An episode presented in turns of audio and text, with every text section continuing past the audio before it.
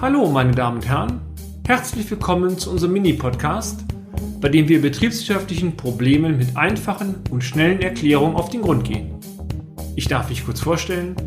Mein Name ist Peter Scharf und ich nehme Sie nun mit auf eine kleine Reise durch die Welt der BWL. Tipps zur optimalen Gestaltung von Serviceprozessen oder der Miele-Effekt Teil 2. In einem der letzten Beiträge berichteten wir davon, wie eine defekte Miele-Spülmaschine in meinem Haushalt repariert wurde. Die gesamte Abwicklung von der Auftragsannahme bis zur Reparatur war eine Referenz für eine optimale Prozessabwicklung. Verlassen wir nun die Spülmaschine und kommen zu Ihrem Unternehmen. Unsere Tipps für eine optimale Servicequalität. Tipp 1. Der Erstkontakt muss sitzen. Sofern Ihr Kunde den telefonischen Kontakt sucht, sind interne Qualitätsstandards zu definieren. Hierzu zählt beispielsweise, ab wann der Anrufbeantworter das Gespräch annehmen sollte oder aber mit welchem Wortlaut sich ein Mitarbeiter am Telefon zu melden hat. Vergessen Sie dabei nicht, neben dem Inhalt ist die Stimmlage bzw. der Gesprächston mitentscheidend. Sollte der Kontakt über elektronische Medien erfolgen, sind automatische Bestätigungen als erster Eindruck zunächst sinnvoll. Tipp 2. Die richtige Terminvereinbarung. Stellen Sie sicher, dass Sie alle relevanten Informationen, die Sie zur Abwicklung benötigen, von Ihrem Kunden auch erhalten. Hierzu zählt natürlich die Mobilfunknummer, aber auch die Mailanschrift und je nach Unternehmenstyp auch die notwendigen technischen Daten. Vereinbaren Sie nur Termine, die Sie mit einer ziemlichen Wahrscheinlichkeit auch einhalten können. Stellen Sie sicher, dass der Kunde rechtzeitig vor dem Termin erinnert oder angerufen wird.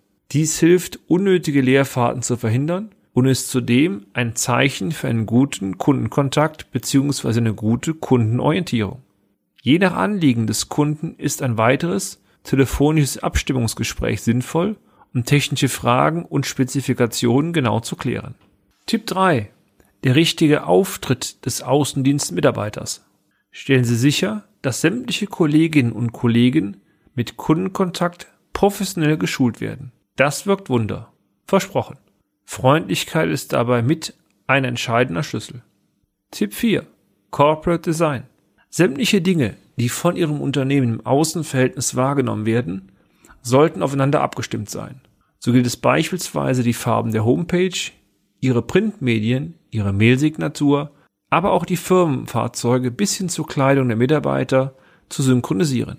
Gerade für Firmenfahrzeuge, Werkzeuge sowie Kleidungsstücke gilt, Sauberkeit und Ordnung sprechen eine deutliche Sprache in alle Richtungen. Schauen Sie einmal in den Innenraum bzw. Laderaum einiger Servicefahrzeuge. Wenn das Fahrzeug bereits auf den ersten Blick einen verschmutzten Eindruck hinterlässt, Sie im Innenraum neben der Apfelkitsche dicke Staubschichten und Buchungsbelege sehen und der Laderaum nur aus einem großen Loch besteht, in das alles hineingeworfen wird, dann spricht das eher für eine sehr geringe Qualitätsorientierung. Tipp 5. Sauberkeit an der Arbeitsstelle. Auch wenn Sie es nicht vermuten, der Kunde beobachtet Ihr Verhalten, während Sie die Servicearbeiten durchführen. Achten Sie daher auf eine saubere Montagestelle, dass diese stets einen geordneten Eindruck vermittelt. Natürlich, unnötige Sachbeschädigungen sollten unbedingt vermieden werden. Tipp 6.